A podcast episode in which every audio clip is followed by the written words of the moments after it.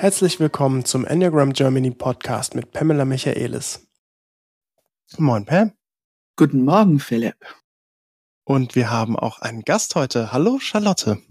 Hallo, Philipp. Hallo, Pam. Hi, Charlotte. Schön, dich hier zu sehen. Sehr schön. Ja, wir haben ein total tolles Thema. Das sage ich jedes Mal, aber es sind halt auch immer tolle Themen. Ich kann es einfach nicht ändern. wir haben Charlotte zu Gast, weil sie eine ich nenne es jetzt einfach mal so Expertin für Verhandlungen ist. Und nicht nur das, Charlotte kann noch viel mehr. Ähm, aber ich äh, würde fast schon am liebsten an sie übergeben, damit sie sich mal ganz kurz vorstellt, weil heute werden wir viel über Verhandeln sprechen, darüber, was die drei Zentren damit zu tun haben, wie Verhandeln überhaupt funktioniert. Ähm, wir werden darüber sprechen, was die, äh, was die Herausforderungen auch sein können in Verhandlungen, wie man überhaupt für sich, für andere und so weiter und so fort verhandelt. Da werden wir ganz viel drüber sprechen. Und ähm, Charlotte ist die Expertin dafür. Charlotte, wer bist du und warum, äh, ja, was machst du so im Alltag? ja, vielen Dank für diese nette Einführung, Philipp. ich bin, genau, ich bin Charlotte zu Knipphausen. Ich bin ähm, Konflikt- und Verhandlungscoach, so nenne ich mich, und im Wesentlichen begleite ich Frauen, ähm, die für sich selbst verhandeln wollen, die sich ähm, stark und authentisch vertreten wollen ähm, in Situationen, in denen sie auch mal Forderungen auf den Tisch bringen müssen oder wollen. Um, und vielleicht ist auch noch mal so ein bisschen interessant, wo komme ich her? Ich bin ursprünglich ähm, Juristin. Ich habe zehn Jahre lang im Konzern gearbeitet, davon sechs Jahre in einer Tochtergesellschaft und da natürlich auch selbst sehr viel verhandelt ähm, habe auch Trainings gegeben, ähm, Vertragsrechts- und Verhandlungstrainings damals und habe mich vor vier Jahren selbstständig gemacht, damals auch eine Mediationsausbildung gemacht. Und ähm, das Thema Verhandeln und Verhandeln für uns selbst und das auch noch viel mit Frauen ähm, zu tun, das kam zu mir vor so etwa zweieinhalb Jahren. Ich bin sehr stark unter Frauen vernetzt und ähm, durfte feststellen, dass ähm, Frauen einfach großartig qualifiziert sind und diese Welt heute wesentlich mitgestalten und das sollen sie auch. Ähm, und gleichzeitig auch oft einfach oft dieses Thema sich selbst stark vertreten und ähm, Forderungen, harte Forderungen auf den Tisch bringen, noch nicht so eingeübt ist und hm. auch ein Hemmschuh ist im Grunde in der Weiterentwicklung. Denn das ist einfach notwendig. Es gibt einfach Situationen, in denen wir das tun müssen, um mitgestalten zu können. Und so habe ich mich äh, dieses Themas angenommen und ähm, eine Methode entwickelt, die besteht aus ganz klassischen Verhandlungsmethoden, wie man die kennt, also aus klassischen Verhandlungstrainings vielleicht auch, ähm, aber auch ganz stark auf der Haltung, die wir aus der Mediation kennen, aufbaut und die ich immer weiterentwickle, weil mich da besonders interessiert das Thema Selbstmanagement, Selbstregulation. Ähm, ich erlebe in Coachings, dass es eigentlich hauptsächlich darum geht, wie wir uns eigentlich selber auch sicher mit uns selbst fühlen können, mit so einer echten inneren Stärke in solche Situationen gehen können. Hm. Und ähm, wir uns auch wünschen, dabei Beziehungen zu erhalten oder zu gestalten. Und das ist das, was mich besonders interessiert. Wenn ihr mich fragen würdet, wofür ich jeden Morgen aufstehe, ähm, was mich am meisten treibt, dann ist es tatsächlich äh, das, die Frage, wie wir eigentlich Abgrenzung und Verbundenheit gestalten können in so einer guten Balance. Und da finde ich das Verhandeln eben besonders spannendes und herausforderndes Thema in diesem, in diesem Spannungsfeld. Genau. Danke dafür erstmal. Ich glaube, das gibt ein sehr schönes Bild über Leute, die, die dich noch nicht kennen. Wir kennen dich tatsächlich jetzt seit ungefähr über einem Jahr. Ähm, und du bist ganz fleißig auch bei uns, äh, tatsächlich sehr aktiv und äh, ähm, bei uns im Netzwerk. Das ist, das freut uns sehr und äh, wir können auch natürlich, ich denke mal, das ist für dich kein Problem, dass wir dass wir preisgeben, dass du eine Acht bist. Ich will gleich was dazu sagen. Ja, ein, ein Enneagram-Stil 8 und ähm, nur bevor Pam dran kommt, nur zur Sicherheit nochmal, ähm, falls jemand jetzt an dieser Stelle schon Interesse hat, weil vielleicht Verhandeln genau das Thema ist, was man gerade braucht, äh, wo findet man dich im Internet? Ähm, ja, man findet mich im Internet äh, auf LinkedIn und auf Instagram unter meinem Namen einfach. Und äh, wenn man mich googelt, findet man auch meine Homepage. Ähm, die Charlotte zu Knüpphausen war das, ne? Genau, Charlotte zu Knüpphausen. Ja. Ähm, vielleicht, ich weiß nicht, ob ihr meine Homepage auch in den Show Notes verlinkt oder ja, genau. ähm, mhm. ansonsten kann man mich auch über Enneagram Germany kontaktieren. Ich, ähm, die Homepage lautet www.knipphausen.org. Okay. Danke, Pam. Du wolltest was dazu sagen. Ich möchte einfach gleich etwas persönlicher werden, wie ich so bin. ja, ähm, ich freue mich sehr, dass du jetzt im Screen bist, Charlotte. Und wenn du sprichst, dann höre ich diese Gabe, diese Gabe der Acht so klar, dein Thema zu beschreiben, mit so vielen Punkten, wo ich höre, diese Beschützerinstinkt, eine unschuldige Schönheit in der Sprache und in der Umgang mit Menschen. Und das ist das erlebe ich in dir, das lebst du in jede Zelle. Das ist dein Wunsch, das in die Welt zu bringen. Ähm, und deswegen freue ich mich so sehr, dass du in unser Netzwerk so aktiv bist und dass du auch hier heute in Screen bist. Vielen Dank, Pam. ich freue mich auch sehr. Okay, dann gehen wir mal rein. So, Herrn, äh, was ist überhaupt Verhandeln? Was, wie, wie würdest du das als Expertin überhaupt beschreiben, was das ist? Ja, das, die Frage finde ich tatsächlich wichtig. Vielen Dank dafür. Ähm, denn wir sind uns meistens gar nicht so klar darüber, wie viel wir eigentlich in unserem Leben verhandeln. Ähm, verhandeln ist für mich im Grunde ein Konflikt mit einer harten Forderung. Ja, also am Ende ähm, eines ähm, Konfliktgesprächs steht eine harte Forderung. Das da denkt man natürlich erstmal gleich an Geld, ja, aber das ist nicht nur Geld, das kann auch Zeit sein, das kann ähm, auch ähm, Aufmerksamkeit sein, das kann Weiterentwicklung sein, also ähm, das kann eine Rolle sein, die verhandelt wird. Ich denke jetzt immer sehr im wirtschaftlichen Kontext, ne? das kann aber auch im Privaten stattfinden. Da ich ja viel Frauen begleite, gibt es da zum Beispiel auch oft dieses Thema, wenn Kinder da sind und beide sind berufstätig, dann hat man ganze ähm, Verhandlungsketten, in denen es natürlich auch darum geht, darüber zu verhandeln mit dem, mit dem Ehemann oder der Ehefrau, ähm, wer kümmert sich wann um die Kinder, wer macht was im Haushalt. Und das ist gar nicht, das hört sich banaler an, als es ist. Das ist jeden Tag wichtig, dass diese Dinge gut geklärt sind, ähm, dass man sich da wirklich einig ist, äh, nicht nur auf dem Papier sozusagen und kurz mal, sondern dass es wirklich gut ineinander greift. Und insofern das Verhandeln und auch diese harten Forderungen sind für mich auch wirklich ein Möglichmacher ähm, für gute Zusammenarbeit an, an vielen Stellen. Genau. Und äh, was ich total spannend finde, ist, du hast es mit Konflikt in Kontakt gebracht. Ich habe Verhandlungen bis jetzt noch nicht in dem Sinne klar als Konflikt benannt. Es macht aber irgendwie Sinn. Kannst du da noch mal einen Satz mehr dazu sagen? Also Verhandeln ist eigentlich ein Konflikt Darf ich da ganz kurz, weil das ist mir aufgefallen in deiner Beschreibung, Charlotte, wie fein du differenzierst zwischen ein Konflikt und eine Verhandlungssituation. Wobei ich glaube, für sehr viele Menschen fühlt sich eine Verhandlungssituation ähnlich bedrohlich wie in einen Konflikt einsteigen. Definitiv. Also mindestens so bedrohlich. Deswegen sage ich auch, es ist ein Konflikt und wir brauchen viel Konfliktkompetenz.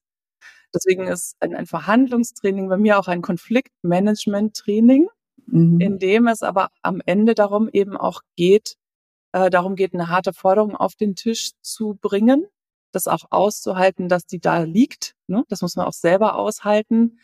Und ähm, wir werden noch darüber sprechen. Das hat auch viel mit Beziehung zu tun. Das hat viel mit Emotionen zu tun.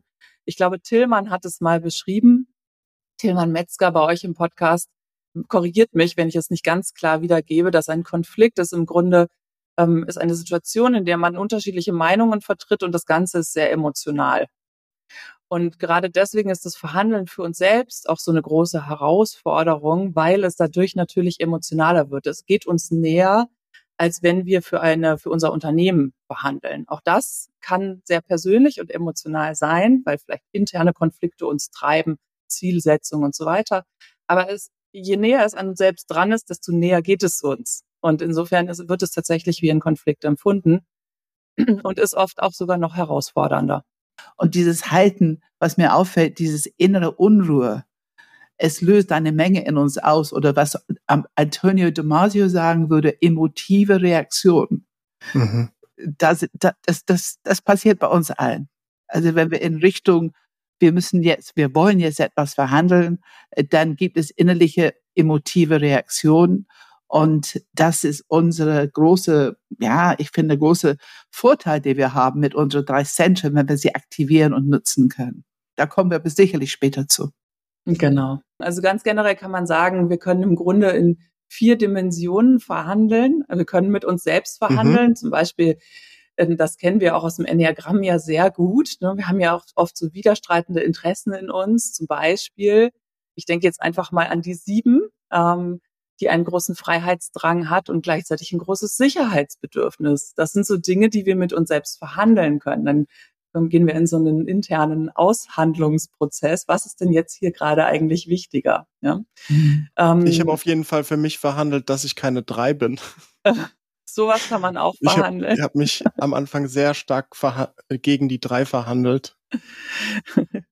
ja, okay, ja, genau. Also es ist, wir können uns im Enneagramm viele Dimensionen vorstellen. Oh, absolut, absolut. Ich verhandle, welche Antwort ich gebe und welche nicht. Ja, es ist ein ständiger, lebendiger innerer Prozess. Bin ich wichtig oder sind die anderen wichtig? Ja, ja absolut, absolut, ja. ja. Genau. Und ähm, die Acht würde vielleicht sagen, ähm, beschützt, muss ich jetzt beschützen, ja, oder äh, beschütze ich mich selbst? ähm, ist es meine jetzt, Verantwortung oder jetzt, nicht? Wie bitte? Ist es meine Verantwortung oder nicht? Ist es meine Verantwortung oder nicht? Tatsächlich, ja. Ähm, Mir ist eben auch was aufgefallen. Also was heißt richtig aufgegangen? Ah ja, wenn es um Verhandeln geht, dann sind unsere Abwehrmechanismen sofort da. Mhm. Also das erwischt uns auf diese Ebene, diese, diese, diese Stammhirnebene. Ne, das sind die alten Gefühle, die ursprünglichen, ne, die uns am Leben halten sollen. Ähm, es löst, es, es aktiviert unser Abwehrmechanismus. Da, da bin ich richtig glücklich. Da, ah ja, neue Erkenntnis für mich, Charlotte, jetzt schon. Ja, und das ist eben das, was, also ich kann vielleicht auch noch mal was sagen zu meiner Motivation, mich mit dem Enneagramm zu beschäftigen an der Stelle. Denn äh, das Enneagramm ist einfach unglaublich hilfreich, um solche Situationen zu analysieren, also vorzubereiten im Kopf, im Herz und im Bauch. Da werden wir heute nochmal drüber sprechen. Und auch unser Gegenüber zu verstehen und deren Motivation zu verstehen. Hm? Und also auch wenn wir den äh, Enneagrammstil nicht kennen, können wir eben unglaublich gut Fragen stellen Richtung Bedürfnisse, Interessen, äh, Motivationen, vielleicht auch deren Ängste, wenn sie wiederum mit jemand anderem verhandeln müssen, um das möglich zu machen, was wir da verhandeln wollen. Und da und, und diese Fragen hatte ich eben persönlich offen und das Enneagramm hat mir äh, unglaublich geholfen, also das zu erkunden und andere dabei zu unterstützen, das für sich zu erkunden ähm, und äh, auch eine Sprache dafür zu finden, und äh, ist ein unglaublich stärkendes Instrument in diesem Thema Selbstregulation und Selbstmanagement im Verhandeln. Genau. Ja, aber wir waren bei den vier Dimensionen. Also genau. wir hatten gesagt, für uns verhandeln, selbst verhandeln. Verhandeln mit uns selbst, verhandeln für uns selbst, also eben so ah, Themen. Das erste war mit uns selbst. Mit uns selbst, ja, ja, eben, eben so widerstreitende Interessen, die in uns sind, genau. Mhm. Ähm, das zweite, die zweite Dimension wäre dann eben für uns selbst zu verhandeln. Also zum Beispiel so Themen wie Weiterentwicklung im Unternehmen, ähm, eine neue Rolle oder eine Gestaltung einer Rolle, Abgabe von Verantwortung. Darum geht es ja auch manchmal, dass es zu viel wird, dass uns die Arbeit oder die Verantwortung zu viel wird. Oder auch mehr Verantwortung, Weiterentwicklung. Es geht auch manchmal um Weiterbildung, solche Themen. Es geht natürlich auch ums Thema Gehalt. Ähm, und äh, um Zeit auch oft. Ne? Arbeitszeit, äh, Arbeitszeitgestaltung, ähm, Örtlichkeiten, solche Dinge. Dann können wir innerhalb eines Unternehmens ähm, auch Verantwortlichkeiten zum Beispiel zwischen Führungskräften ähm, verhandeln. Also wer bekommt ähm, welche Aufgaben und oder welches Team bekommt welche Aufgaben, äh, in welcher Zeit müssen wir was erledigt haben, ähm, wie arbeiten wir zusammen das sind eben alles auch so Themen, die intern verhandelt werden und die auch oft hart verhandelt werden. Ja? Also vielleicht auch so ein Thema, was ich als acht äh, schneller in den Blick nehmen, äh, nehme als andere Enneagrammstile. Aber in unserer Welt, in der einfach Dinge oder in der Teams ähm, und Führungskräfte sehr hart verzielt werden, sehr klar verzielt werden, ist es eben auch da oft eine Art ja, Kampf ums Überleben. Und da muss dann auch behandelt werden. Und dann können wir natürlich auch für unser Unternehmen als Selbstständige, das tun wir natürlich auch, das tue ich auch, ähm, aber auch ähm, für unser Unternehmen nach außen mit anderen Unternehmen verhandeln. Und auch das wird immer agiler, auch das wird immer beziehungsorientierter in einer Welt, in der sich die Dinge so schnell weiterentwickeln und deswegen auch Zusammenarbeit schneller weiterentwickelt ähm, und, und besser in Beziehung sein darf und auch muss, wenn sie erfolgreich sein will, als früher. Also auch da ist das Verhandeln eine spannende Sache. Das wären die vier Dimensionen. Und warum sollte ich jetzt überhaupt verhandeln? Also warum kann ich es nicht einfach, warum kann ich es nicht einfach go with the flow? so. Mhm. Gestalten statt gestaltet werden. Das ist so ein Satz, den ich ganz gern mag. Als Acht natürlich auch. ähm, aber es ist tatsächlich was, was äh, mir viele berichten, die zu mir kommen, dass sie an einen Punkt gekommen sind, an dem sie es nicht mehr einfach hinnehmen wollen, dass es ihnen geschieht, sondern die haben dann gute Ideen ne, und die sie gerne umsetzen wollen, wollen was beitragen. Die Motivation ist eigentlich immer eine, ne, eine ist immer eine gute Intention, die da dahinter steckt und ähm, wollen im Grunde ihre Kompetenzen, ihre Stärken leben. Ja, also es geht ganz oft darum, gesehen zu werden in den Stärken und die leben zu können in dem, was man tut ähm, und dass sich das eben in den eigenen Zielen auch wiederfindet und umgesetzt werden kann. Pam, was würdest du denn sagen? Oh, warum oh, es ist es ist eine absolut, ich, ich, das Wort, was bei mir kommt, ist einfach Lebendigkeit. Also ja. wir haben ja ein Bildungssystem, die in Theorie unsere jungen Leute ausbildet, selbstständiger zu sein, autonomer zu sein, für sich selber zu denken, sich einzubringen in jüngsten Jahren in Präsentationen, in Zusammenarbeiten, Kooperation, kleinen Gruppen. Also eine Erfahrung immer wieder zu machen, ich kann Wirkung in der Welt haben.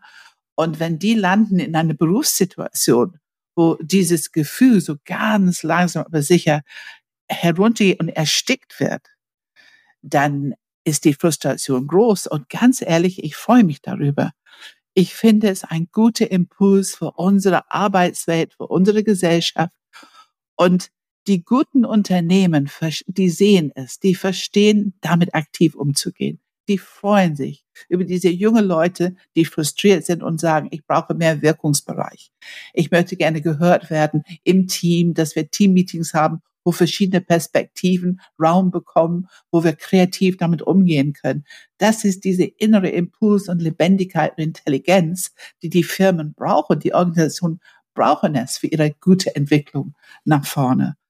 Also das ist, was in mir passiert, wenn ich dir zuhöre, Charlotte. Freut mich. Absolut. Und das freut mich auch immer, ähm, wenn Unternehmen ihre Mitarbeiter und Mitarbeiterinnen in diesen Themen auch ähm, ausbilden, auch weiterentwickeln. Denn im Endeffekt sind es wertvolle Informationen, die man von Menschen bekommt, die für sich sprechen können. Ne? Ähm, und das, was du gerade gesagt hast, das kann so ein bisschen unbequem werden auch. Das stimmt, ne? ähm, weil natürlich, wir haben ja alle nur eine begrenzte Energie und Zeit und etwas tun bedeutet ja immer gleichzeitig etwas anderes nicht zu tun. Das heißt, es geht auch um Grenzungen, Grenzen, um, um Abgrenzung. Das ist Absolut. Mein, ja, mein Lieblingsthema. Und auch eine gewisse Balance im Team, ne? so wie wir hier zusammen miteinander sprechen, eine gewisse Balance, ne? so Rede, Einheit und wie viel. Aber trotzdem ist diese Podcast geht um deine Expertise heute, die einfach hervorragend ist. Hm.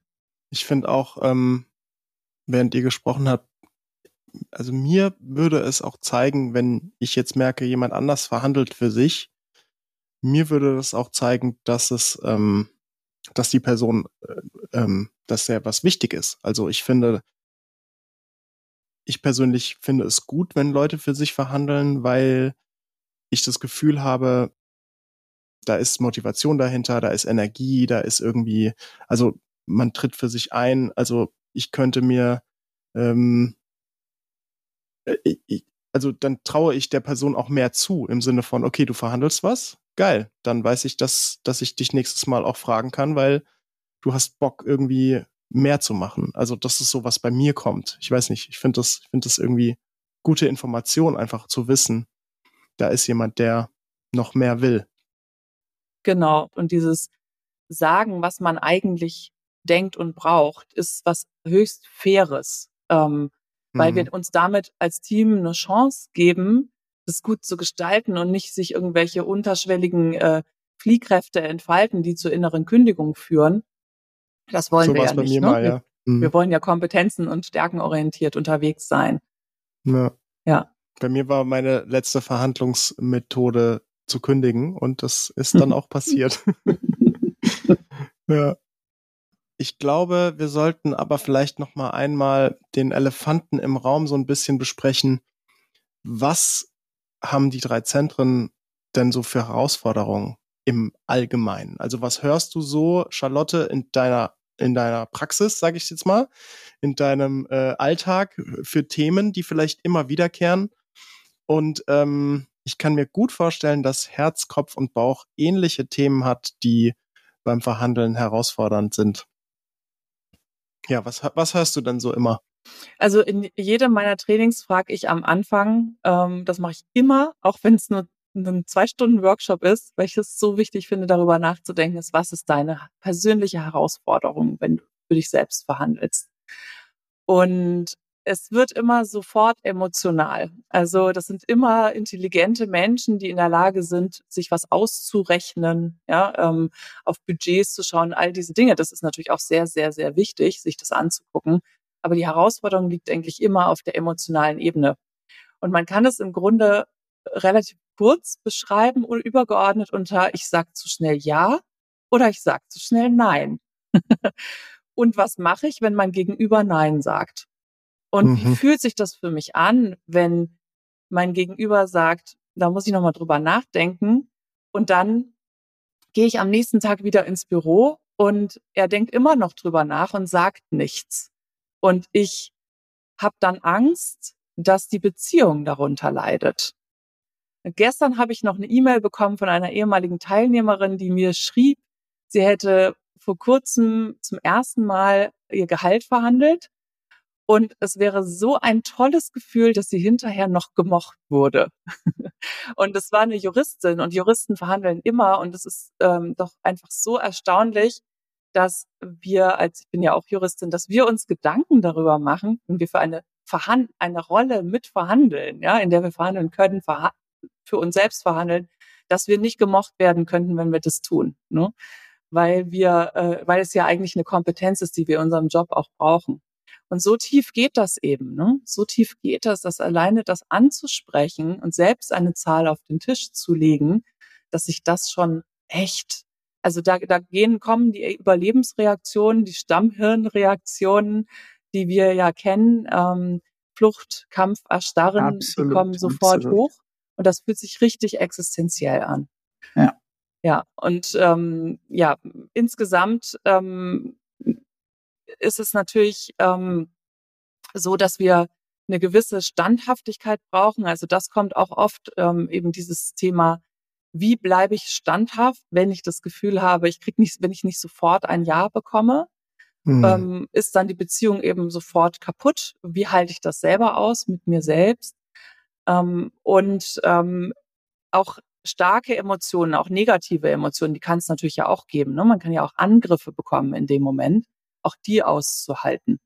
Also mhm. das sind so, ähm, so Themen, die immer wieder genannt werden. Und da wäre es natürlich auch total spannend von dir zu hören, Pam, was du denkst, wie die verschiedenen, wie die drei Zentren in solchen Situationen, also welche Herausforderungen die drei Zentren so kennen und was darunter liegt. Ne? Also was deren wirkliche Herausforderungen sind, die darunter liegen. Also oben auf ist auf jeden Fall für mich Gesetz der drei das, was du beschreibst, ist genau die Wirkung von Gesetz der drei. Und das, wenn ich komme, ich bin mir klar geworden, worum es geht, was mein Thema ist, was ich verhandeln will ähm, und was meine Position ist. Ich komme mir eine Position erstmal. Ich muss irgendwo wissen, dass in Verhandeln heißt, es gibt auch Bewegung. Und habe ich die Möglichkeit, mit meiner Position zu bleiben auch wenn ich Gegenwind bekomme. Gesetz der drei. Es gibt erstmal unter Umständen Gegenwind.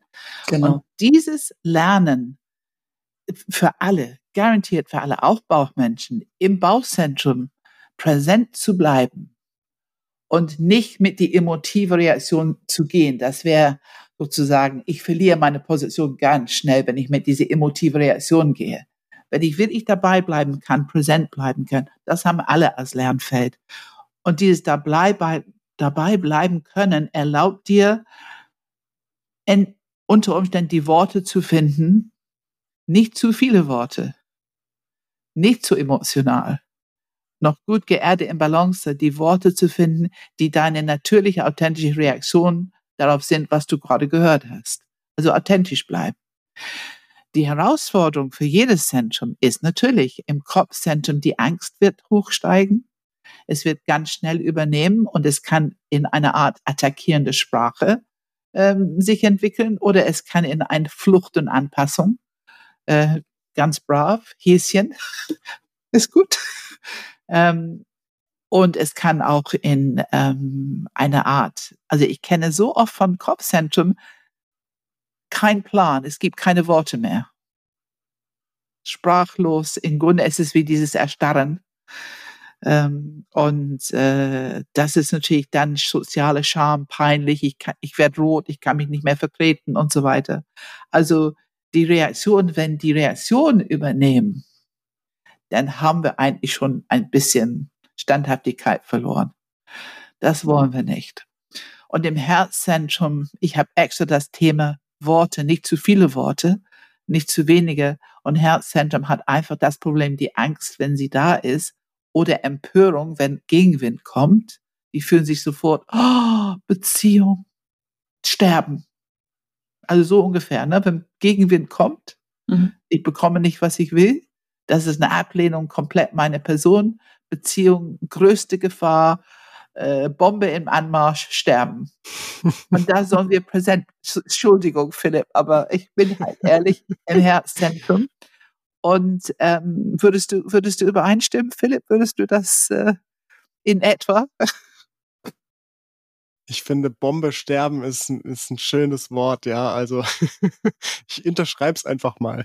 Ich wollte unbedingt Stammhirnig äh, hier erklären, ähm, weil, weil wir lernen können, wenn wir es, wenn wir das verstehen und wissen, was in uns passiert, dass diese Beziehung mit uns selber, und wenn wir lernen können, uns zu halten in solche Situationen, dann können wir lernen, das, was am wichtigsten für uns ist verhandeln zu können. Es ist dabei bleiben, bei mir erstmal innerlich bleiben und in meiner Kraft bleiben, im Bauchzentrum, auch wenn mein Kopf mich wegtragen will, meine emotive Reaktion mich wegtragen will, in eine automatische Reaktion, nein, ich bleibe und ich bleibe präsent in meiner Kraft und steuere mich innerlich, habe mich im Griff sozusagen. Und an diesem Punkt, ich habe im Herzzentrum gesprochen über zu viel Sprache. Mhm und im Bauchzentrum, es kann dann zu viel Energie auslösen. Also die, die, diese Mittellinie finden, was für uns alle die Aufgabe ist, diese Balance finden. Dann kann die Reaktion sein, durch eine zarte Verletztheit kann eine große Explosion oder ein Angriff oder auf jeden Fall etwas, was der Gegenüber als zu viel erlebt. Oder eben die andere Richtung ist dieses Beleidigtsein, wenige Worte und so weiter und so fort. Also ich spreche jetzt von Reaktion, emotive Reaktion. Ähm, aber ähm, und auch im Bauchzentrum das Thema nicht genug Worte. Das begegne ich oft. Hilflosigkeit und Ohnmacht geht oft einher mit keine Worte mehr. Genau. Und da passiert das, was ich äh, am Anfang sagte, dieses zu schnell Nein sagen kann dann eben passieren. Ja. Also, dass man sich ja. im Grunde Möglichkeiten verbaut, eine gute Einigung zu gestalten, indem man so schnell Nein sagt, ähm, dass das gar nicht mehr so möglich ist. Und dann ist es nämlich, wenn man dann wieder zurückkommt, denn das ist auch ein Thema in Verhandlungen, was echt wichtig ist zu normalisieren, dass es normal ist, dass wir nochmal nachverhandeln, dass wir nochmal was entdecken, dass wir nochmal hingehen und sagen, ich habe vergessen, dass mir noch das und das wichtig ist. ist. In dem Moment war ich aufgeregt, es war mir nicht präsent. Ähm, und das ist gerade, kann ich mir vorstellen, bei der Acht oder im Bauchzentrum sehr schambehaftet, weil wir ja so stark sein wollen. und dann nochmal hinzugehen und, und zu sagen. auch nicht mitbekommen, wie diese Stärke zu viel für andere werden kann. Also ich glaube, das ist etwas, ähm, was ich wirklich öfter höre in eine fast kleinkindliche, nicht verstehende Stimme. Aber ich habe doch nur, also nicht begreifen, dass es für andere zu viel ist und, und, und, und. Also wir haben alle dieses Thema, Kopf, Herz, Bauch, die Mittellinie als Guideline. Und zu erkennen, wenn wir unsere emotive Reaktion folgen, gehen wir rüber, dann haben wir vielleicht was ausgelöst, was ich würde es Selbstsabotage nennen und was diese Gegenüber erstmal erschreckt oder zum Schweigen bringt oder muss ich überlegen, aber im Grunde der Gegenüber geht raus aus der Verhandlung, weil es irgendwie zu viel ist. Mhm. Und ich finde es wunderschön, wie du das sagst, dass wir zurückkommen können. Wir können diese, diese emotionale Reaktion in uns haben wir immer. Die laufen jeden Tag. Wir können, es ist menschlich. Und auch dein Gegenüber hat es auch. Und einfach zu wissen, wir können uns entschuldigen, wir können sagen, ich glaube, ich habe da ein bisschen übertrieben oder ich glaube, mir ist wichtig, das noch zu sagen. Wir können irgendwie wieder reinkommen. Wenn wir mit uns, ich glaube, dein erstes Thema, das, diese erste Ebene mit mir hier drin, wenn ich mit mir hier drin meine soziale Schamgefühl überwinde, meine Angst vor Beziehungsverlust überwinde, meine Angst einfach überhaupt kein Vertrauen mehr zu haben, mein, mein, mein ganz Alleingefühl überwinde, wenn ich diese innere Gefühle überwinde und selber wieder in Präsenz und Kraft komme, dann kann ich alles wieder richten. Dann sind die Möglichkeiten wieder alle offen. Ähm, und das ist für mich diese dritte Kraft, also Gesetz der drei dritte ist diese, ist jetzt Bauch halten. Es ist Präsenz. Ich halte die Reaktion meine innere auch die der anderen, auch eventuell die Sabotage der anderen, erkenne, für was es ist. Ah, die reagieren jetzt über die Mittellinie, was ich ja auch tausendmal tue. Ich habe dafür Empathie für, weil ich mein eigenes kenne. Ist sowas von menschlich. Da muss ich nicht flüchten, da kann ich dabei bleiben und gucken. Und dann, dann wieder in diese Kraft und Neugierde kommen. Okay, wie geht es jetzt weiter? Und das ist so ja, ich glaube, das ist ganz gut über die drei Zentren, oder? ja. Ja, danke.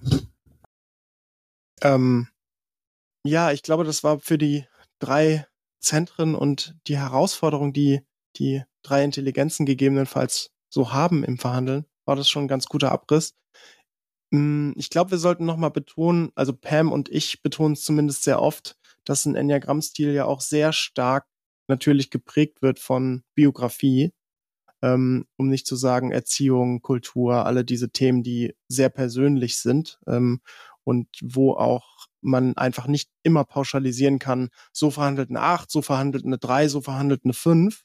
Das wäre zu einfach, weil Biografie einfach ein großes Thema ist. Und deswegen frage ich dich, Charlotte, ich nehme an, dass du das auch so erlebst. Also, dass du bestimmt auch, oder? Fragezeichen. Also, ist Biografie ein Thema im Verhandeln? Ja, ich erlebe es auch so. Ähm, definitiv. Also vielleicht um es kurz einmal zusammenzufassen, haben wir ja immer dieses Thema im Kopfzentrum, wie sicher bin ich? Im Bauch, wie wichtig bin ich? Ja, wo habe ich meinen Platz hier? Und ähm, im Herzzentrum der persönliche Wert, der Selbst, dieses Selbstwertthema, was beim Verhandeln für uns selbst, das, das betrifft alle, aber das ist im, im Herzzentrum natürlich immer besonders sagen wir mal, fest verankert, dieses Thema. Und da ist die Frage, was habe ich in meinem Leben für Erfahrungen damit gemacht? Also wie gefestigt bin ich da, wie geerdet bin ich, wie viel Vertrauen habe ich eigentlich in das Beantworten dieser Frage mit Ja, ich bin hier sehr sicher, wichtig und wertvoll. Und das merkt man eben ganz, ganz stark. Und da geht es manchmal auch tief. Also wir können dann manchmal wirklich auch erkennen, ähm, wo kommt das eigentlich her? Oder irgendein ein, ein Erlebnis herausfinden, in dem das vielleicht angefangen hat und sich das anzugucken und zu merken, das hat in dieser Verhandlung jetzt eigentlich gar keinen Platz, das ist was ganz Altes. Ähm, und das alleine zu erkennen, ins Bewusstsein zu bringen und dann auch mit Körperarbeit damit umzugehen, das ist ganz, ganz wichtig, ähm, wie wir das ja bei Enneagram Germany auch machen, um sich selbst regulieren zu können und einfach zu wissen, das ist jetzt hier einfach nur eine Verhandlung, da geht es nur um Geld, Zeit oder Weiterentwicklung und nicht um mein Leben. Ne? Deswegen springen ja diese Überlebensreaktionen an. Mhm. Ganz wichtiger Punkt. Danke. Ähm, und jetzt, äh, jetzt wird's witzig, glaube ich, oder spaßig, keine Ahnung. Ich bin schon ganz gespannt, was jetzt passiert, weil ähm, du hast ein Spiel mitgebracht. Jetzt wird's ein bisschen aktiver. Ja. Charlotte, was für ein Spiel hast du mitgebracht? Ich habe ein das Ultimatumsspiel mitgebracht, das in der Verhandlerszene recht bekannt ist und das ich einfach sehr, sehr schön finde. Und es ist ein kurzes, kleines Spiel, was ich mit dir, Pam, und dir, Philipp, einmal kurz hier durchführen möchte und gern auch anregen möchte, dass alle Hörer und Hörerinnen das einmal mit ihren Kollegen und Kolleginnen, ihren Partnern und so weiter spielen, weil es einfach sehr viel Spaß macht und sehr erkenntnisreich ist. Genau, ich würde euch bitten, jetzt einmal ganz genau zuzuhören. Ähm, Pam, du bekommst jetzt die Rolle der ähm, Anbietenden in einer kleinen Verhandlung, die du gleich mit Philipp führen wirst, ja? Das heißt, du darfst jetzt gleich als Erste aktiv werden. Das Ganze geht so, und ähm, ihr hört mir jetzt beide zu, also Philipp hört das auch. Du bekommst von mir, Pam, 10 Euro in 1 Euro Stücken. Und du musst Philipp ein Angebot machen bezüglich dieser 10 Euro. Also wie viel bietest du ihm von diesen 10 Euro an? Ein, und zwar einfach nur eine Zahl. Du sagst nur eine Zahl ohne irgendwas außenrum. Und wenn Philipp Ja sagt, dann darf jeder von euch seinen Anteil behalten. Wenn Philipp Nein sagt, dann krieg ich das ganze Geld zurück. Okay. Hast du noch eine Frage dazu? Also es ist kein Bezug. Dieses Geld hat keinen Bezug. Das, äh, du nennst nur eine Zahl. Du bietest ihm einfach nur eine Zahl zwischen 0 und 10 an. Ja, ja. Ja? Okay. Philipp, ich biete dir fünf an. Ich sage ja. Okay. Das Genau. war, das war leicht. Das war leicht. Du hast ein Ja bekommen. Jeder, jeder von euch darf seine fünf Euro behalten. Ihr könnt euch Ja. davon ein schönes großes Eis oder ein Stück Kuchen kaufen gehen. ähm, ja, Pam, jetzt ist es natürlich spannend, einmal zu hören, wie kamst du jetzt auf die Zahl fünf? Die kam mir im Kopf und ich habe es gesagt. Mhm. Was glaubst du, warum kam die?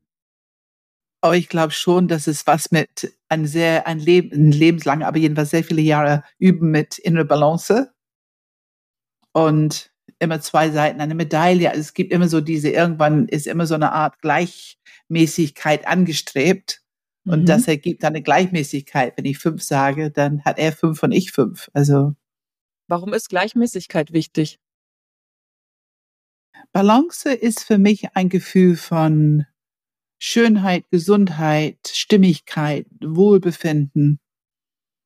Ähm, es ist etwas, was ich sehr wertschätze im Leben.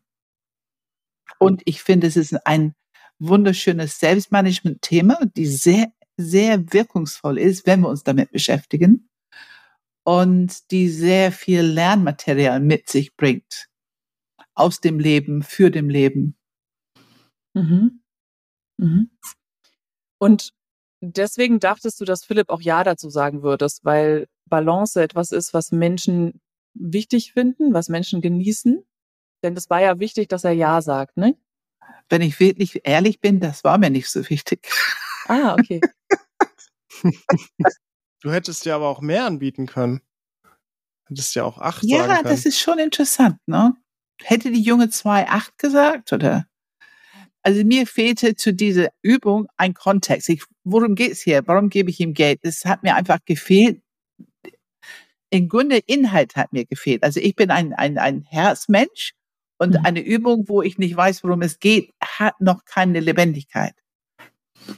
Ja. Und ich brauche Lebendigkeit, ich brauche Kontext, ich brauche, wurde, also kauft er sich damit Essen, weil er Hunger hat oder ähm, gibt er das, ähm, äh, ko- äh, gibt er das in seinen Guinea Pig für einen neuen Computer oder was er unbedingt haben will oder ich bräuchte irgendwie einen Kontext, äh, worum geht's mit diesem Geld, weil sonst es lebt es für mich nicht so, als ich habe nichts, woran ich arbeiten kann im Sinne von überlegen oder Ja. also die Idee, ich weiß, ich merke es jetzt, es ist ja Spieltheorie, ne? Ich merke es ja, dass du sagst, am Ende würdest du alles zurückbekommen, ist für mich komplett, hat jegliche Wichtigkeit verloren. Es war nicht wichtig.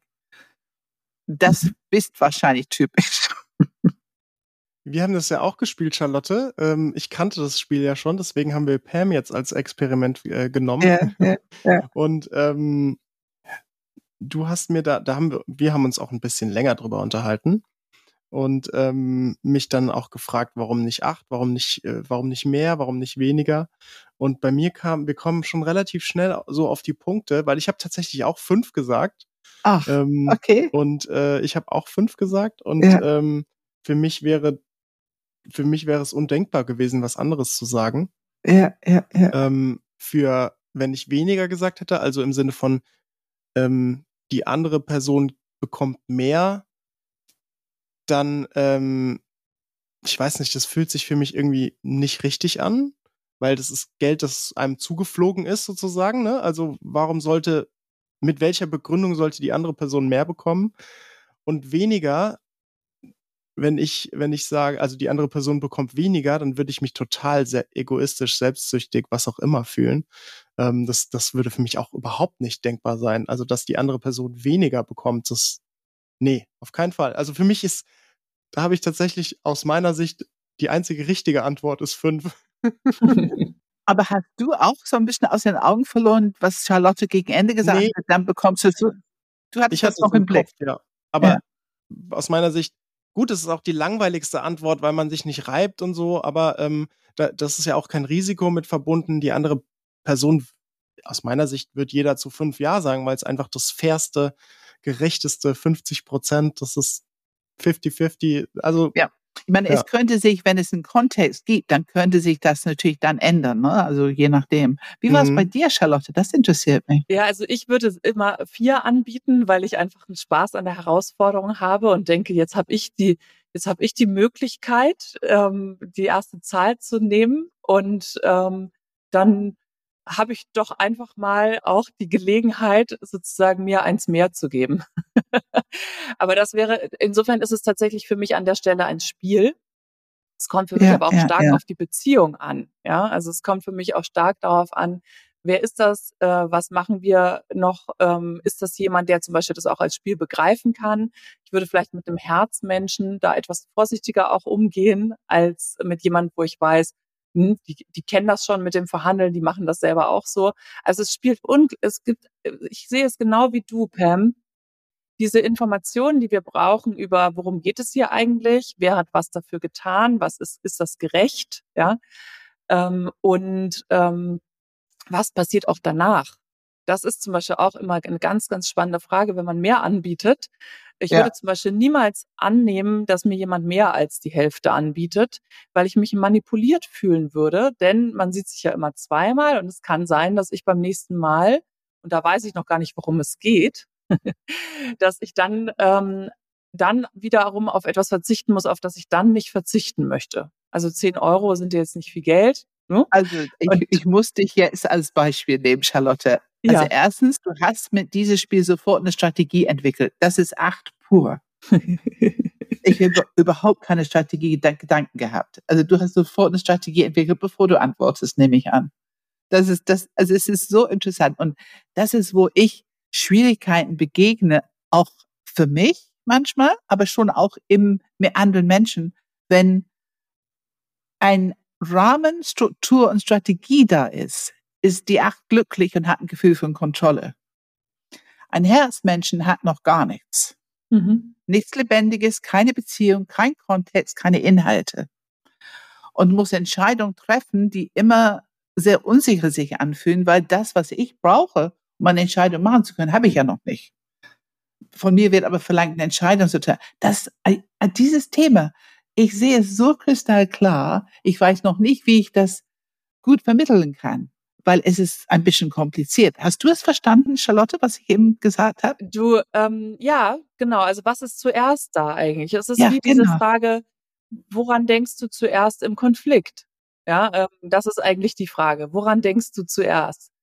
Und es hat ganz stark was auch mit diesem Thema Grenzen und eigene Grenzen und eigene Bedürfnisse zu sehen oder es einfach auch gut aushalten zu können, dass es jetzt, dass wir hier spielen und dass man eben nicht zuallererst die Beziehung im Blick hat, dass man schon Genau. vielleicht auch darauf Und vertraut, dass es in, meistens wollen spielen und gewinnen, ne? das macht Spaß. Mhm. Und wenn ich eine gute Strategie habe, jetzt bin ich richtig so leidenschaftlich dabei, habe ich mehr Chancen zu gewinnen. Also es ist einfach, ich meine, ich, äh, ich kenne das natürlich mit meinem lieben Kollege Tillmann, ähm, dass er manchmal eine Strategie macht und dann verlangt von mir eine Entscheidung. Und ich bin so, es ist aber noch nichts passiert. Es ist, ist noch kein Kontext, also noch keine Inhalte, lebendige Inhalte, die mir wirklich, ich liebe es, hineinzugehen und aus der Situation heraus die nächste Entscheidung zu treffen, ne? weil das ist ja für mich der lebendige Basis dafür. Ja. Also dieser Unterschied. Ne? Ja. Ich kann mir zum Beispiel vorstellen, dass ich eine andere Zahl als fünf gesagt hätte, wenn es irgendwie mit meiner Leistung verbunden gewesen wäre. Also wenn diese zehn Euro mit irgendwas zu tun gehabt hätten, wo ich entweder gar nichts geleistet hätte oder sehr viel geleistet hätte oder eine andere Person sehr viel geleistet hätte, ja, ja. dann wäre es für mich äh, wesentlich klarer, dass die fünf wahrscheinlich, sehr wahrscheinlich eine andere Zahl gewesen wäre. Ich, was mich noch interessiert ist, ähm, du hast nämlich mir dann auch erzählt, und das finde ich auch spannend, du erlebst, dass ganz viele Leute was machen. Was machen äh, in dieser diese Zahl fünf? Wir sagen jetzt beide fünf, Pam und ich, aber du erlebst äh, oft auch andere Dinge. Was erlebst du denn so? Naja, die Zahl 5 kommt schon, würde ich mal sagen, ähm, in den meisten Fällen. Ah, ähm, okay. Ähm, es bewegt mhm. sich tatsächlich in der Regel so zwischen drei und sechs. Ähm, und manchmal gibt es eben auch Ausschläge Richtung, ähm, Richtung acht, also dass mehr angeboten wird. Das hängt auch immer von der Beziehung derjenigen, in dem, die in dem Training so miteinander sind, ab, die die zueinander haben. Also die beziehen das auf die Beziehung, die sie haben oder die sie in der Zukunft haben könnten. Und ähm, also daran kann man sehen, Verhandlung ist immer Beziehung. Ja, ich habe ja auch, ich denke ja auch als acht vielleicht strategisch, aber auch in Beziehung. Denn sonst, wenn ich rein logisch, äh, rein logisch anbieten würde, dann würde ich ja nur eins anbieten, weil eins ist ja für mein Gegenüber immer noch besser zu haben als gar nichts. Wenn er ja dann Nein sagt, dann kriegt ja die Trainerin alles zurück. Ne? Und ähm, insofern wäre das so, wenn wir wirklich nur Zahlen, Daten, Fakten gesteuert an Verhandlungen gehen würden. Und das ist eigentlich so die Quintessenz des Learning aus dem Spiel. Ähm, dann würden wir nur eins anbieten, dann wäre das für unser Gegenüber auch okay. Aber da liegt eben immer noch ganz viel Beziehung drunter. Und Kontext, wie du auch sagst, also unterschiedlicher Kontext ähm, und auch Beziehung in ähm, nach unterschiedlichen Kriterien äh, sozusagen. Und äh, insofern ist das Spiel eben schön und deswegen wollte ich es gerne hier mit euch einmal spielen. Ähm, und rege auch an, das zu spielen, weil man so viel über Glaubenssätze zum Thema Geld und Gerechtigkeit und Balance und Verhandeln rausfinden kann übereinander. Und rege auch an, dass alle, die hier zuhören, das mal vielleicht auch mit ihrem Chef, mit dem sie das nächste Gehalt verhandeln wollen, einmal spielen. Dann wissen sie schon mal ungefähr ganz genau, woran sie da so sind. Ja, es macht auch diese Grundlebensstrategie transparent. Also wir haben sie eben so deutlich erkennen können voneinander. Für uns selber und auch voneinander. Ähm, und das finde ich genial. Also, also für mich ist es undenkbar, wenn mir jemand Sex anbieten würde. Für mich ist undenkbar, dass die, die, den Gedanken von Manipulation zu bekommen undenkbar. Ja. Ich wäre da in eine Million Jahren nicht drauf gekommen, dass es was mit Manipulation auch nur zu tun haben könnte. Ich würde eher denken, hä, aber warum denn, warum, also sechs, warum, warum sollte ich mehr kriegen als du? Also für mich ist das dann einfach nicht verständlich sozusagen. Mhm. Ich habe doch nichts getan dafür. Ich habe doch nichts geleistet. Ich habe, warum kriege ich jetzt einen Euro mehr als du? Aber Manipulation ist so weit weg. Nee, aber es hat mir wach gemacht. Ich habe ja zu Charlotte gesagt, ähm, ach, geht sofort in die Strategie, bevor ich was sage oder tue. Ich, wenn ich eine Strategie habe, ich habe so ein bisschen Gefühl von spielerischer Kontrolle. Und ich habe so ein bisschen gesagt, als wenn wir das nicht tun. Aber natürlich tun wir das genau mit solcher Aktion wer ist die Beziehung, wie wichtig sind, wer könnte es in der Zukunft, wie können die in die Zukunft für mich wichtig sein. Natürlich könnte ich im Herzzentrum, ich würde, es ist keine durchdachte Strategie, ist das, was automatisch passiert, dass ich die Beziehung zu dieser Person auch durch Mehrwert pflege, durch mehr Euros pflege, dann kann Geld durchaus Strategie sein. Das ist mir aufgegangen, als du das Wort Manipulation sagte, Charlotte. Hm. Äh, äh, ah ja.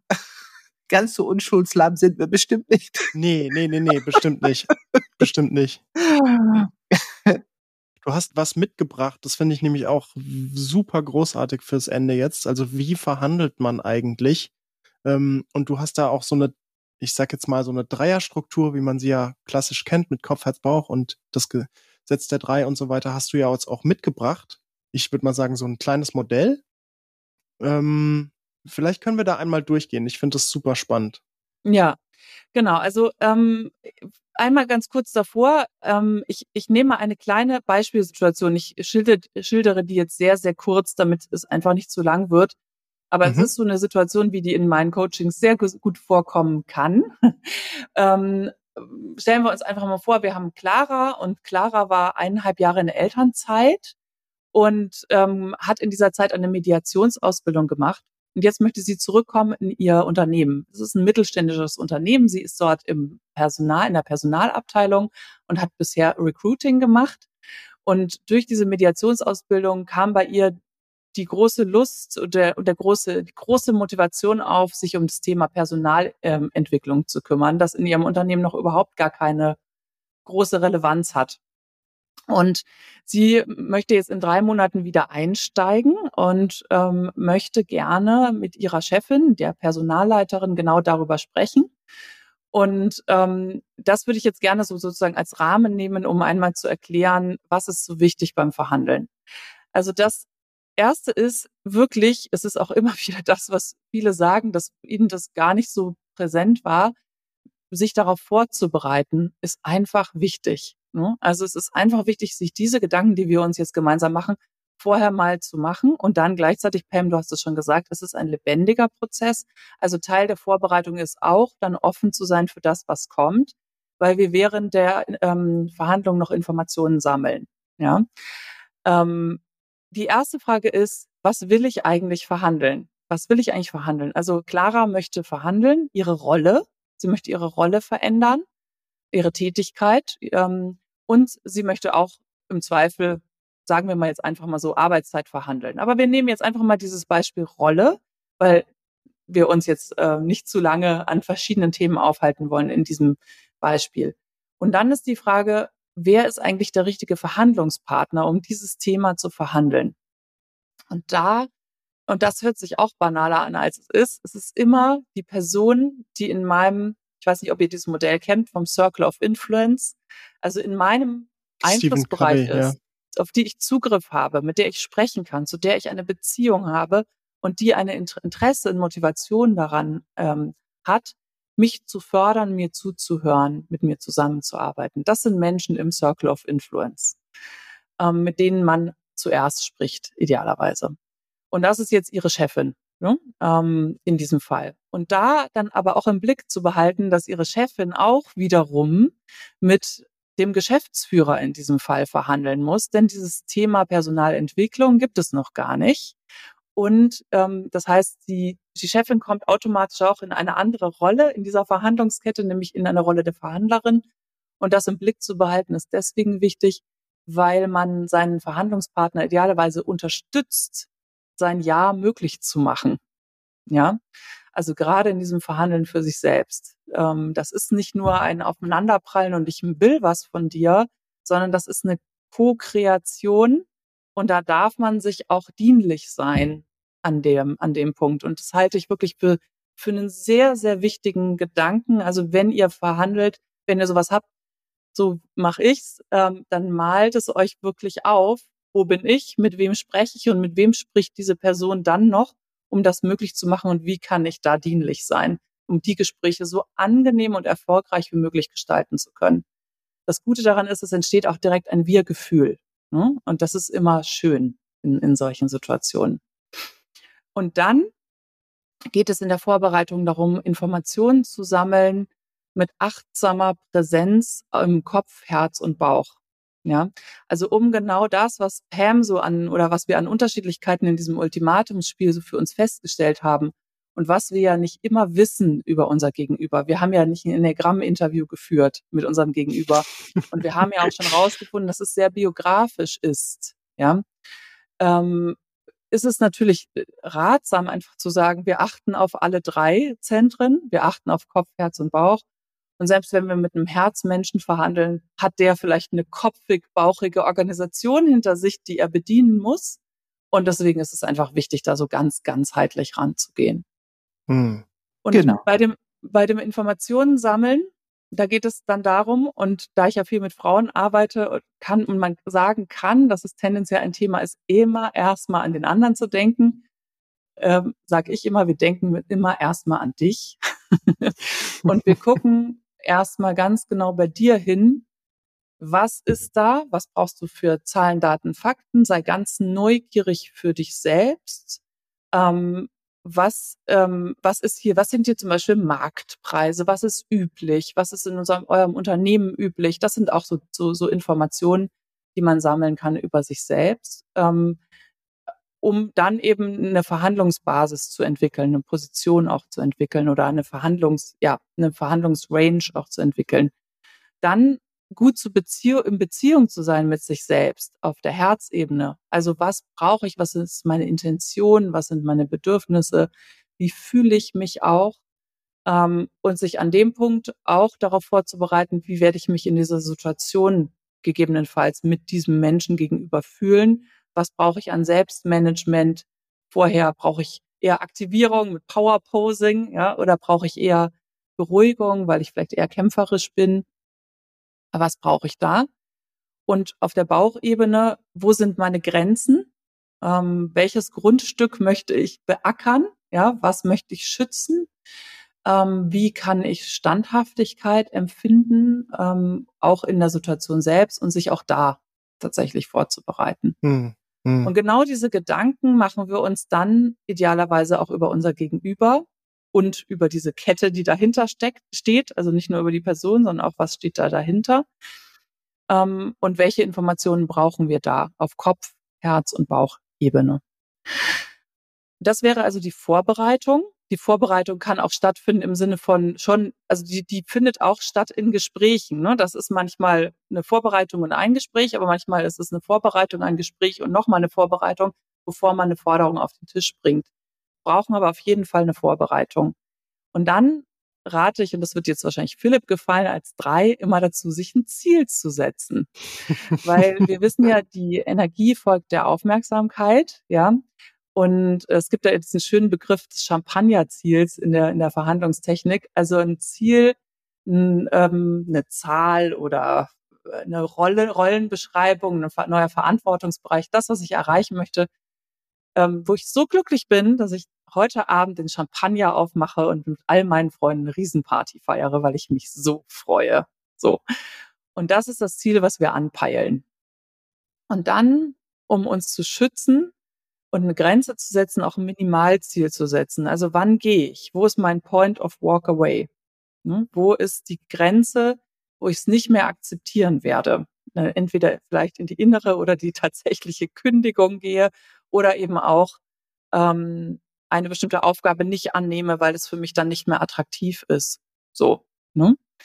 Das ist das sogenannte Minimalziel. Und dann gehen wir eben in, ins Gespräch und da ist eben die Frage, welche Informationen geben wir auf diesen drei Ebenen Kopf, Herz und Bauch? Welche Informationen braucht unser Gegenüber auch? Ne? Und welche Fragen sind noch offen, die wir noch stellen können, die wir für uns selbst alleine nicht klären konnten. Und das ist total schön, da immer im, im Sinne von Kopf, Herz und Bauch zu denken, um eben all, alle Sorten, Arten von Informationen geben oder einholen zu können. Ähm, und dann unsere Forderung auf dieser Basis auf den Tisch zu bringen. Und dazu gehört eben auch Beziehung und auch ein Wir-Gefühl, also eine Klarheit, wer, wo bin ich, wo sind meine Grenzen, meine Forderungen wo ist der andere, das auch anzuerkennen und wo sind wir gemeinsam, was ist unsere gemeinsame Intention. Denn morgen sitzen wir wieder auf derselben Seite des Tisches und arbeiten zusammen an einem Projekt. Und wir wollen dieses Wir-Gefühl eigentlich. Wir wollen echt durch die Verhandlung größer werden. Wir wollen kreativer werden. Wir wollen mehr dadurch erreichen. Wir wollen den Kuchen größer machen. Genau. Das wäre so ein ganz kurzer Abriss. Ähm, wie man da so rangehen kann, wenn man in Kopf, Herz und Bauch denkt.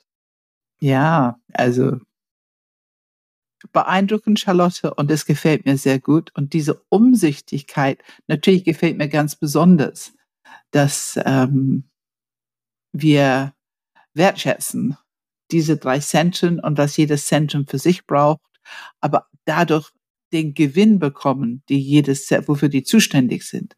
Dadurch, dass wir drüber nachdenken und Kommunikation formulieren, sprechen wir richtig den Gewinn an, den Diamant für jedes Zentrum, die wir dann mit in die Verhandlung mitbringen. Ähm, also das gefällt mir sehr gut. Ja, also ich finde es auch ähm, sehr hilfreich. Ich fand tatsächlich ähm, diesen Punkt, den ich nie bedacht habe, dieses, ähm, was passiert, also wo, mit wem redet die Person, mit der ich verhandle, danach? Mhm. Also dieses, ne, den, mein Chef muss zum Chef oder wie auch immer. Ähm, da habe ich in meinem Leben noch nicht einmal drüber nachgedacht. Ich habe einfach gedacht, äh, hier Chef, ich, das will ich. Guck mal. Und dann äh, hat er halt ja oder nein gesagt, aber was, was, also sozusagen mein Problem an ihn weitergegeben und dann äh, geguckt, wie er es hoch äh, verkauft oder auch nicht. ähm, das habe ich äh, tatsächlich noch nie bedacht. Ja, und da sind manchmal auch nicht Personen, ne? manchmal sind es Richtlinien, ähm, irgendwelche Wertgrenzen und je mehr Informationen und ich, ich würde das unter Kopfebene verorten, über solche Dinge nachzudenken und solche Dinge abzufragen. Aber je mehr Informationen man da einholt, desto besser kann man an der Stelle unterstützen und natürlich auch Argumente äh, entkräften oder bedienen im Grunde. Ne? Ja. Ich finde es wirklich gut, da auf Unterstützen zu, zu setzen und ähm, da einfach den Rücken zu stärken auch. Es ja. ist auch emotional intelligent. Lass uns mal die, die äh, Manipulation ist nur ein Wort. Ne? Jeder einzelne, es ist sehr subjektiv, was jeder einzelne genau. Mensch dahinter versteht und erlebt und so weiter. Es ist ja erstmal nur ein Wort. Aber der, der Gabe, was hinter Manipulation steckt, ist der andere zu sehen, wahrzunehmen, wo die stehen, wie die sind und wie kann ich mich anpassen, um sozusagen die, die deren Wünsche und, und deren Wert, Wertschätzung zu entsprechen, damit ich dadurch eine bessere Chance habe zu bekommen, was ich will. Also diese Anpassungskompetenz ist ja auch eine emotionale Kompetenz und es hat ganz viel mit Empathie zu tun. Es, es, ich brauche es, dass ich ein bisschen mitbekomme, was brauchen die da drüben, damit mhm. ich mich anpassen kann. Also insofern. Anpassen ähm, oder ich würde es als acht dann Empowerment nennen ja, weil wenn ich jemanden unterstütze, äh, tatsächlich in dem unterstütze, was er oder sie braucht, um sich wiederum gut ver zu vertreten, dann ist das Empowerment und vielleicht eine ganz wertvolle Erfahrung auch, die da. Es ist Empowerment, aber ich glaube, dass die Art Information, die, also die Intelligenz, die du mitbrauchst, ist Empathie. Ja. Also du musst die wahrnehmen können, um wie kann ich die empowern, wie kann ich der empowern, wie kann ich der empowern, ne? Absolut, absolut ein wunderschönes Wort, Charlotte. Das, das Wort steht in meinem Briefkorb schon seit über 20 Jahren. Empowerment. Empowering your people. Ja, ähm, ich, ich habe tatsächlich ähm, jetzt aktuell mal keine weitere Frage dazu. Also ich hätte noch eine Million Fragen, wie du dir vorstellen kannst, Charlotte, und wir könnten bestimmt noch drei Stunden sprechen, aber ich glaube, ähm, diese, diese Zeit für uns war, ähm, war schon sehr hilfreich und echt aufschlussreich. Ich hoffe, dass wirklich viele jetzt auch was mitgenommen haben. Gibt es denn noch ein Thema, das ich jetzt vergessen habe oder wo du sagst, das wäre dir noch wichtig oder wo du vielleicht auch nochmal drüber sprechen willst? Ich äh, bin mir nicht sicher, ob ich alles, äh, ob ich alles bedacht habe oder auch nicht. Also wie du sagst, es ist wirklich ein weites Feld und man kann über das Verhandeln noch sehr, sehr lange sprechen und viele Situationen üben. Es gibt natürlich auch noch klassische Verhandlungstechnik und so weiter, aber das würde heute den Rahmen sprengen. Ich persönlich sehe auch, dass das, worüber wir heute gesprochen haben, auch die absolute Basis für alles ist, was wir hinterher tun mhm. ähm, und wie wir es tun und wie wir in Beziehungen gehen. Insofern ähm, ergibt sich alles andere, alle Techniken ergeben sich daraus. Ähm, so ist es zumindest in meiner Methode, in, in, dass alles der Haltung folgt. Und ähm, hoffe, ich hoffe auch, dass wir hiermit auch den Hörern und Hörerinnen schon einen tollen Mehrwert mitgeben konnten und ähm, Mut vor allem auch. Erstens normalisieren, dass es für uns alle nicht leicht ist, dass wir alle, auch die Achter, damit Themen haben und das eine aufregende emotionale Angelegenheit ist. Das mhm. äh, hilft ja oft schon einfach, das zu wissen. Und ähm, dass es eine tolle Sache ist, es dann einfach mal zu probieren und zu merken, dass man trotzdem noch gemocht wird. Ne? Dass es wirklich ein schöner Klärungsprozess auch sein kann. Ja. Ja, danke. Ich finde diesen Gedanken von Co-Kreation, wie du ihn ganz am Anfang genannt hast, einfach wirklich toll. Mhm. Diese Besinnung auf das Wir auch ähm, dahinter und äh, ne, wir, wir müssen uns morgen morgen begegnen uns wir uns vielleicht wieder im Büro oder auf Zoom oder wie auch immer man arbeitet. Hm, ja, also das, das finde ich einfach einen, einen wichtigen Gedanke mhm. als äh, ja und gleichzeitig aber auch dieser Punkt. Ich kenne es ja tatsächlich, also ich glaube, man muss tatsächlich da nicht immer äh, immer in Anführungsstrichen da nicht Frauen sehr stark hervorheben. Klar glaube ich tendenziell, dass Männer vielleicht ein bisschen zumindest in der Außenwelt so wahrgenommen werden, als wäre Verhandeln einfacher vielleicht oder für die Standpunkte einstehen. Ähm, ich vermute aber, dass innerlich, mindestens innerlich, äh, für viele Männer auch ein Riesenthema ist. Also ich kann es für mich sagen, ich, ich mag eigentlich Verhandeln gar nicht. Ich, für mich war Bauchzentrum, ähm, ich glaube jetzt mittlerweile dieses Spielerische, was, ne, was ich ja von den Achtern so gerne gelernt habe, dieses Spielerische und irgendwie äh, einen Standpunkt vertreten können und, und so. Ähm, das, äh, das macht jetzt mir mittlerweile ein bisschen Spaß und deswegen glaube ich, ist Verhandeln für mich auch einfacher. Aber vor zehn Jahren, oh, ich habe ich, ich hab alles getan, um Verhandeln zu vermeiden. Das war ganz schlimm für mich.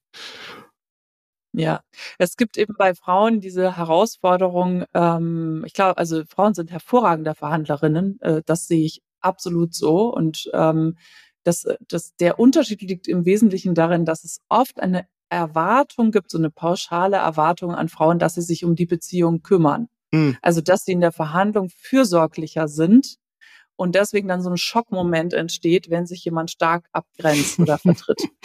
Mhm, verstehe. Darum und da die Frauen diese Erwartung an, sie, an für Fürsorglichkeit auch oft an sich selbst haben, das ist so diese gesellschaftliche Prägung, und das ist ja auch in vielen Situationen was Gutes. Wir dürfen das auch an uns wertschätzen. Wir brauchen das auch. In, in, in unserer Welt brauchen wir auch Fürsorge. Ähm, aber da sie diese Erwartung an sich selbst haben, mögen sie sich auch oft selbst gar nicht, wenn sie so, wenn sie eine Forderung auf den Tisch bringen. Und genau da ist im Grunde, da sehe ich den Unterschied. Nicht äh, ansonsten in der emotionalen Ebene. Und das wird auch immer mehr abnehmen, dieser Unterschied. Das ist das Schöne, hm, indem wir unsere absolut. Arbeit machen. Ja, ja, ja. Ähm, was mir so gut gefällt, ist, dass du beginnst mit Empowerment mit mir innen. Und dafür brauche ich diese Selbstkenntnis und Selbstmanagement, den Willen zum Selbstmanagement. Weil diese innere Not, diese innere existenzielle Angst, was da entstehen kann, klein werden, was entstehen kann, dass ich erstmal erkenne mit mehr Information, Körperpraxis, Verständnis, kann ich das erstmal für mich überwinden und stärker aus dieser Innerarbeit rauskommen, um in diese Situation zu gehen. Es ist natürlich dringend notwendig, um jemand anders mit jemand anders co-kreativ verhandeln zu können. Ich muss schon in meiner Kraft sein und nicht, nicht versuchen, mein Kleinsein zu ignorieren und nicht wirken zu lassen. Das genügt nicht. Es braucht echtes innere Selbstmanagement, mhm. um selber erstmal in die Kraft zu sein. Und dieser Aspekt liebe ich. ja, ich liebe ihn auch. Und ich glaube auch, wenn wir, gerade, wenn wir in unserer Angst sind, in unseren Überlebensreaktionen, dann kann Co-Kreation nicht sein. Und wir dürfen uns eben deswegen auch mit diesem, dieser Selbstregulation vor und in Verhandlungen beschäftigen. Denn die kommt uns natürlich auch nicht unbedingt immer entgegen. Ne? Also da, deswegen wird es eben dann besonders mhm. herausfordernd. Es ist so ein bisschen wie, man bereitet sich gut vor, bis die Welle kommt. So, weil es kommt, es ist normal, dass eine Welle entgegenkommt erstmal, ne? Zumindest in irgendeiner Form. Ja, dann danke ich dir vielmals, Charlotte, dass du da warst. Äh, du bist zu finden auf ähm, knüpphausen.org. Das ist ja ähm, dein Nachname, Charlotte zu Knüpphausen. Und äh, ja, ich finde, du hast wirklich, äh, ich, ich bin immer wieder begeistert, wenn ich mit dir spreche. Ich finde, du hast ganz tolle Art, mit Themen umzugehen und denen auch zu begegnen. Ja, äh, du lebst deine Stärke und ähm, das ist so klar, dass es das, was du tust, mit Begeisterung tust. Und das, äh, das liebe ich immer. Ich finde Menschen, die es gefunden haben oder etwas gefunden haben, was sie wirklich mit Begeisterung zu ihrer Arbeit machen können, das ist einfach eine so hohe Lebensqualität. Und in meiner Erfahrung bringen die damit auch eine hohe Lebensqualität für andere. Ähm, und ich danke dir sehr, dass du heute im Podcast warst. Ich danke euch. Danke euch für den spannenden Austausch und auch eure Einblicke und eure ähm, Erfahrung mit dem Enneagramm, die für mich so wertvoll ist. Ähm, und auch eure Art und Weise mit dem Enneagramm, das Enneagramm zu lernen, ist so wertvoll für eben solche Themen, die in unserem Alltag immer wieder auftauchen, die wir alle um uns haben. Das ist etwas, was mit der Welt, mit der Wirtschaftswelt, mit unserer Realität, unserem Alltag direkt zu tun hat. Und deswegen so, so wertvoll. Und ich bin dankbar, dass ich es in meine Arbeit integrieren kann entweder explizit oder einfach als Wissen denke, eine Möglichkeit, Fragen zu stellen. Ja, und mich mit euch darüber auszutauschen, bringt mich da immer wieder weiter. Also herzlichen Dank für diese Gelegenheit, auch hier mit euch im Austausch zu sein. Es hat Spaß gemacht. Ja, genau, hat es. Dann äh, bleibt mir nichts anderes zu sagen, als wenn ihr Fragen habt, Anregungen, Kritik, wenn ihr vielleicht Geschichten habt, die ihr im Verhandeln erlebt habt, die ich mal vielleicht Charlotte weiterleite oder wie auch immer, dann ähm, schreibt eine E-Mail an podcast at enneagramgermany.de. Ja, ihr findet diesen Podcast überall, wo es Podcasts gibt. Äh, zum Beispiel auch auf YouTube. Da seht ihr auch unsere Gesichter. Wir haben ihn auf Apple Podcasts, auch auf ähm, Spotify. Und auf der Webseite, auf unserer Webseite findet ihr Seminare, Webinare, Einführungen, drei Intelligenzen at Work, wo wir die drei Zentren sehr stark in den Vordergrund stellen. Wir haben ein Newsletter. Wir haben auch ein gratis E-Book, das Pam geschrieben hat. Und wir haben einen Premium-Podcast, wo wir allen neuen Enneagramm-Stilen die gleiche Frage stellen und darauf schauen, wie unterschiedlich die Antworten sind. Und das ist immer wieder ein, ja, ich finde es den finde ich, ist, der ist wirklich gelungen aus meiner Sicht. Erleuchtend, erleuchtend. Ich finde ihn sehr gut, wirklich. Ähm, ich lobe selbst äh, mich ungerne, aber äh, was heißt mich ungerne? Äh, uns. Äh, Eigenlob stinkt, sagt man ja, aber ich finde, der ist echt gut geworden. Das stimmt zu, ja. Äh, ja, ansonsten, ähm, wenn ihr diesen Podcast gerne gehört habt und äh, das Thema Verhandeln vielleicht auch eine andere Person betrifft in eurem Leben, teilt ihn einfach gerne mit jedem Menschen, den ihr kennt. Mm, ja, dann kommt nur noch die Frage, wie immer, Pam, was steht an? Ja, wir sind ähm, kurz vor Beginn unserer Coaching-Ausbildung, die neue Durchgang-Coaching-Ausbildung. Und dann kommt unser großer Mai-Baustein, unser Filetstück Ende Mai. Und dann kommt Beziehung und dann zum Herbst hin gehen wir Richtung Wachstum. Okay. Ja, dann sage ich einfach Tschüss. Tschüss. Danke. Tschüss.